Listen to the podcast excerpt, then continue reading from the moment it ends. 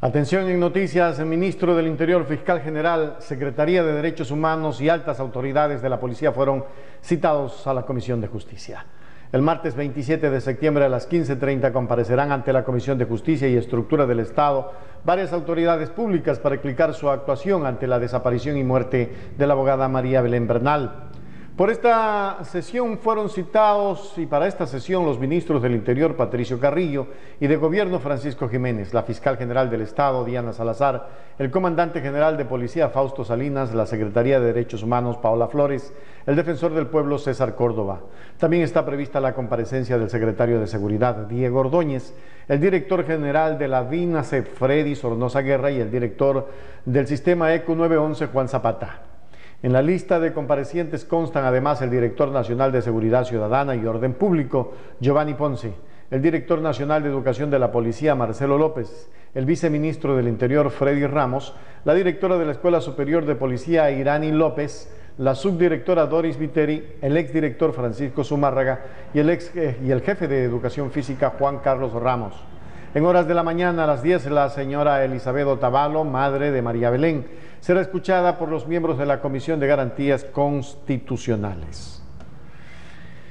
Ah, esto cada vez se pone más color de hormiga, la situación no está fácil. Estaba escuchando a Alexis Moncayo, de periodista eh, muy reconocido en el Ecuador. Hay que cuidarse, los eh, eh, troles buscan desviar la atención de lo sucedido de María Belén, pero también como que ha comenzado la persecución a los medios digitales.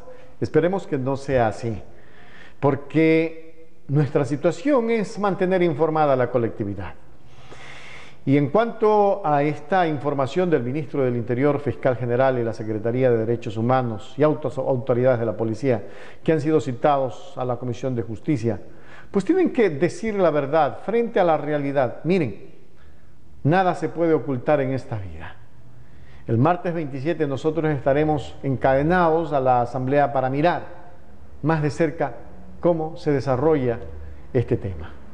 Y cómo se desarrolla por el bien del país, por el bien de la misma policía, que tiene que en este momento buscar en forma acertada unirse a la verdad y comenzar a desvincular a los elementos que están haciéndole daño a esta institución en la que siempre hemos creído y en la que siempre hemos estado trabajando precisamente de la mano para que la delincuencia, para que la delincuencia no tome fuerza.